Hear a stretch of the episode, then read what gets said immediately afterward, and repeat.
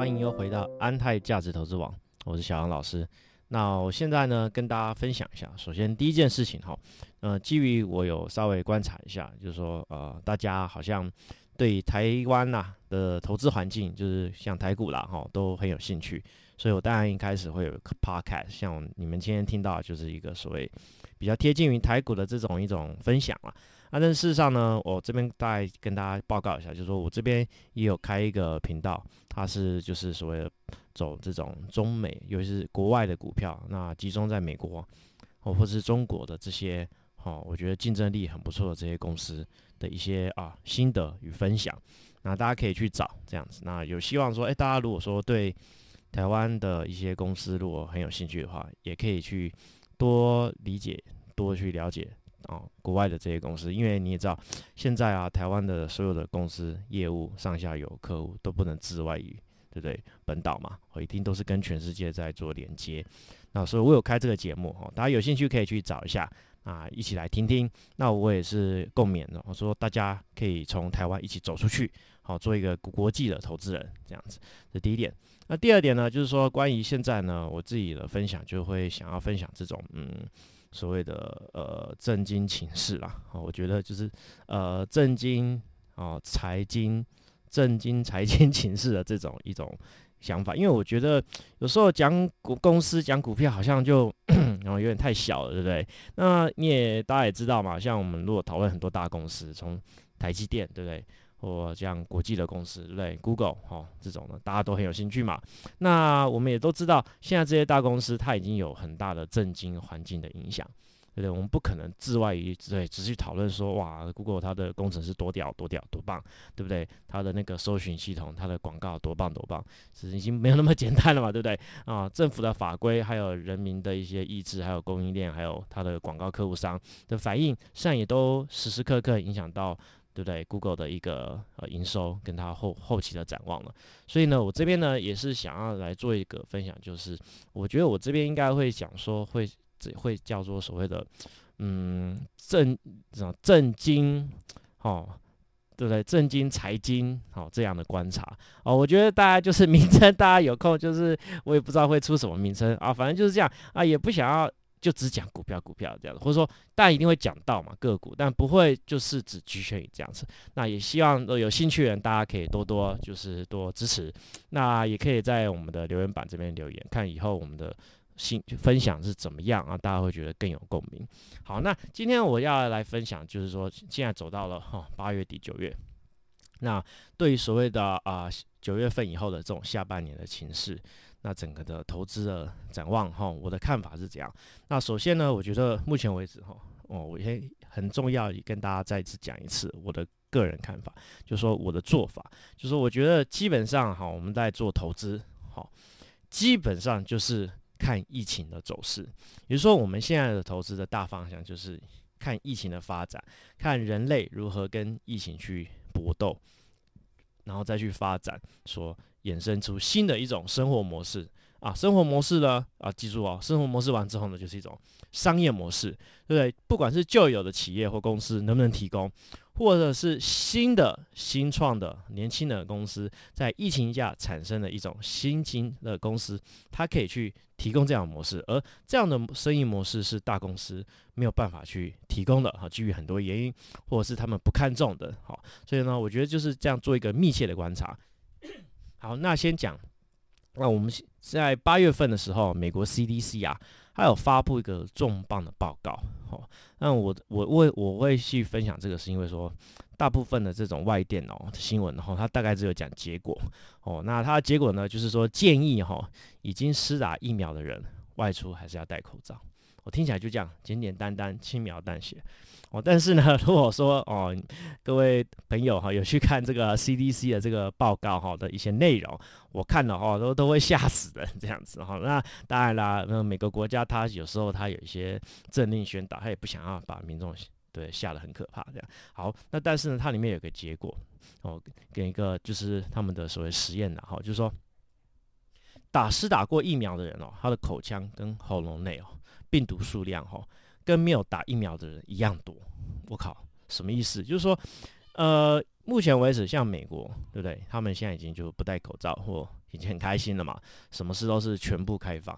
当然，也有一些好，有些地方因为这样子而开始哦，整个的确诊人数又开始飙高，对，又回到一天三五万人以上。好，那这样情况呢，就是他们认为美国这一波的疫情哈的扩张是来自于这些已经施打疫苗的人。他 本身就是个传染者，为什么？因为他已经施打了疫苗啦，所以他就可以拍拍照，你知道，他心里心心理上也是没有阴影，就很开心到处走。但是呢，他施打疫苗并不代表在他身上就没有病毒，不是这个意思。那他身上还是有病毒，只是呢，啊，侵入到身体的时候被白血球、被 T 细胞给杀掉。哦，记住，就是说，哦，注射过疫苗人，但是呢，他的本身的口腔跟喉咙都还是有一定带的。病毒的含量，所以呢，这样大家也知道，美国人哦，蛮多人不喜欢戴口罩嘛。所以呢，你就算施打疫苗，但是因为你不戴不戴口罩，你还是很有可能成为一个超级传染者。哦，这样的一个结果，感觉有点可怕嘛。哈，好，没关系，还有更可怕啊！真的吗？真的还有更可怕的，就是说还有啊，这个报告内容，他们特别去研究 Delta 的病毒，因为这几个月啊，Delta 病毒已经在美国就已经哦散开来了，所以他们的这些。观察的指标，还有个体的研究哦，也都出来了。就他们哦认为哈，就是这个 CDC 啊，他们认为啊，Delta 的病毒传染率哦，基本上跟水痘一样。哇，我听起来我有这种不妙感觉，水痘听起来好像很可怕的感觉。好，那我直接跟大家讲一下，我们看疫苗嘛，它的这种就是看传播率跟致死率嘛，大家都知道，好，已经很简单。那传播率呢，这个有个叫 RO 值嘛。就很简单，就是比如说啊，我们就讲一开始哦，在二零年一月份，在中国武汉这边哈，最早开始爆发疫情哦，我们大家就要讲原始猪病毒的，我们就讲俗称武汉病毒啊。他们说它的原始的原始的这样的 R O 值大概是三呐，好，我们就姑且听之，因为反正这就是这些医学期刊报告出来的数字，所以就是一传三嘛。那这个 Delta 病毒哈。说跟水痘一样，我特别去查水痘，就发现水痘的 RO 值是十以上，哇，听起来有没有很恐怖？一传十啊！所以大家可以理解到说，哎，甚至也可以理解为什么很多国家，像很多东南亚很多，就东北亚我们嘛，对不对？台湾嘛，啊，甚至像到越南，他们本来都是哦防疫优等生的，但是后面呢就通纷纷中标，哦，对不对？中箭落马啊，成为疫情的受灾国。为什么？就是因为说你在去年用这样的方式，你觉得防堵疫情，你觉得 OK 了，但是呢，哦，现在用这样的方式啊，戴戴口罩这样子，哈，已经已经没有不 OK 了这样子。所以说这种情况哈，非常的严重。那我直接跟人家讲，什么叫做严重呢？就是说，因为美国的总统哈，他们非常重视这个报告，所以呢，他们已经决定哈，就是说要打第三剂的疫苗。啊，什么意思？就是说，本来是第一季、第二季嘛，那第三季呢，本来是讨论说有没有需要打，好，因为有些人觉得不需要啊，对，有些人觉得需要。那本来一开始美国的讨论是，由于是他们的传染病的那个哦主任说佛奇嘛，Anthony Fauci，他本来一开始，他现在也松口，认为说，嗯，他们可能针对特定人士，比如说重病的这些，好特别抗体比较脆弱的人，还有高年纪的人，他们也认为要打第三剂了。好啦，哦，这代表什么？哈，我就直接接给大家听。因此，就是因为这样，所以美国呢，在八月初、七月底的时候，火速、火速跟两家疫苗厂，好，一个叫辉瑞 （BioNet） 辉瑞，第二个呢叫 Moderna，好，这两家疫苗各下了两亿剂的疫苗的订单。好，那这两亿剂疫苗订单呢，下了之后呢，规定哈。九月底以前要交货，这样子。嗯，好，我再讲一次，九月底以前要交货，哎，看起来就是会交货的样子哦。大家可以再追踪。好啊，这时候大家有没有个疑问啊？为什么美国政府八月初下单，九月份就拿得到？嗯，好，这个你你还要问我吗？哦，我也我也不想去花时间解释了哈。反正呢，你美国政府跟你要，你就得给他。好啦，意思就是说，这是一开始就一开始就是来自于 WHO，我们大家一直在讨论的一个问题，就来自于道德问题。什么道德问题呢？就是这些先进发达国家一直呢不断的去堆疫苗，导致于这些第三世界开发中国家，现在很多人民众连一剂都没办法。哦，大家可以参参考一下，这就是先进的国家所出来的一种所谓的道德的问题。好，那当然了，如果大家觉得有些人觉得这不是道德问题，哦，你就觉得美国没问题，好，那我直接跟大家讲，我们的疫苗呢 就会因此而落后，哦，就会又会延货吃货了，哈，大家就知道这种事情就好。OK，好，那从这边呢，我们就可以继续说，在我们这样一个投资市场上，你看很可怕，为什么呢？因为像越南呐，它本来就是一个防疫的模范模范生嘛，大家知道吗，可是呢，哦，不小心在哦，尤其是六七月之后开始就整个就飙高了，为什么呢？因为他们也是边境的哦，中国的一些矿工，哦，就是边境嘛，一些来来去去，然后就产生了这样一个破口，然后呢就 开始呢就从在五月份嘛，也是跟我们台湾同时期，就一天就是超过一千人次的感染的确诊，那后来呢，一直到我看现在也就快八月底了，哦，说一天哦已经有一万人确诊的，很可怕，对不对？就已经没办法。加上呢，因为越南人口数多，所以他们呢，除了胡志明大概有将近一半人打过疫苗以外，胡志明以外的这些人，大概基本上是几乎没在打疫苗啦。哦，所以呢，越南的疫苗的普及覆盖率大概是不到七趴，就反正你怎么算就是不到十趴。你用任何不同的一种基数的算法，我不用不到十发哦，用严格的算法是只有三趴。那这样的话就听起来就很可怕啦，没有错吧？对不对？那尤其是在这样情况下呢，他们就越南哦，因为毕竟是共产党，它有一些很强烈的一些哈一些规定这样子，所以呢，他们就会反复的停工跟隔离。他们有个叫三就地原则，大家知道哈，就是吃住啊，对不对？哦，都要在原厂才可以开工这样子。所以说呢，这些企业哈，它的本来哈，因为大家可以理解一下，就是说。越南的工人哦，习惯跟中国的工人习惯不太一样。我们都知道很多电子厂在中国设厂嘛，他们会盖宿舍给这些工人住。但是越南呢，他们的城乡的一个发展可能没有那么大，所以他们大部分工人哈晚上都是回家，很少会盖宿舍了。对，那如果这样的情况下，他们每天就是要来回工厂嘛。那这样的话，突然说啊不行，一定要待在这个地方，那你你是企业主，你必须要提供他住的地方，你要提供。对不对？这些工人哦，吃你要提供工人住，你还提供他的几乎是有可能是每日筛检的活动这样子，所以呢，哇，发现这个企业雇佣成本哦大增，哦，甚至看到一些呃访问啦，就是说这些纺织厂啊，哦，他们就是大增，所以呢，干脆就停工哦，比如说像宝成啊。他对不对？他是哦球鞋代工厂，他干脆呢就就不做，就停工。为什么 啊？不停工，他为了要符合越南政府这些规定，他这样做一做啊，出货给 Nike，哎，搞不好不会赚钱这样子。哦，所以大家可以理解到这样的情况，就是说啊，越南哈，因为毕竟它还是属于那种附加价值比较低的，也就是说它出口很多，可能九百亿吧，但是呢，它进口将近七百亿美金，也就是说它大部分的进口是出跟中国大陆去进口这些原料。哦，然后去做一些所谓的，我们就讲劳力密集的加工，哦，当然没问题啊，就是属于以劳偏劳力为主、密集的这种加工，在出口给这些欧美国家嘛。所以，我们台湾的这些电子厂嘛，对不对？为了规避中美贸易战，就纷纷来越南做所谓的对设工厂。那比方讲，像纺织厂啊，对不对？如虹、巨阳，它大部分的产能。对不对？像宝成就是在越南了。那大家也理解，就是说所谓劳力密集这种后段的这种各个产业，你知道，各个产业不管是做电子产品，或是成品，或是家居，你知道，你你自动化是上游，你的原料啊，对不对？你可以之类开模啊，怎样，你都可以自动化。但是最后呢，一直到下游，对，总是有一个最后要缝合，整个要好要做一个最完整的好出货前这些。完整的这些动作的话，你都是需要这些密集的劳力去排做。大家也看过工厂吧，流水线嘛，对不对？密集的那种劳力，它就要排排排排到那边。你做完这个，我做完那个，这样子。所以呢，在这样情况下，哈，本身哈这种工作模式就很难，好去维持所谓的社交安全距离啊。啊，大家可以理解，比如说像没不是每个工作都可以 work from home。没有错啦，对，像联发科的工程师，他本身呢，因为是 IC 设计嘛，对不对？他并不，联发科员工并不会去亲自去工厂去制作晶圆嘛，对，他跟台积电下单嘛。这样情况下，联发科员工呢，他们很有，还蛮有机会可以 work from home。为什么？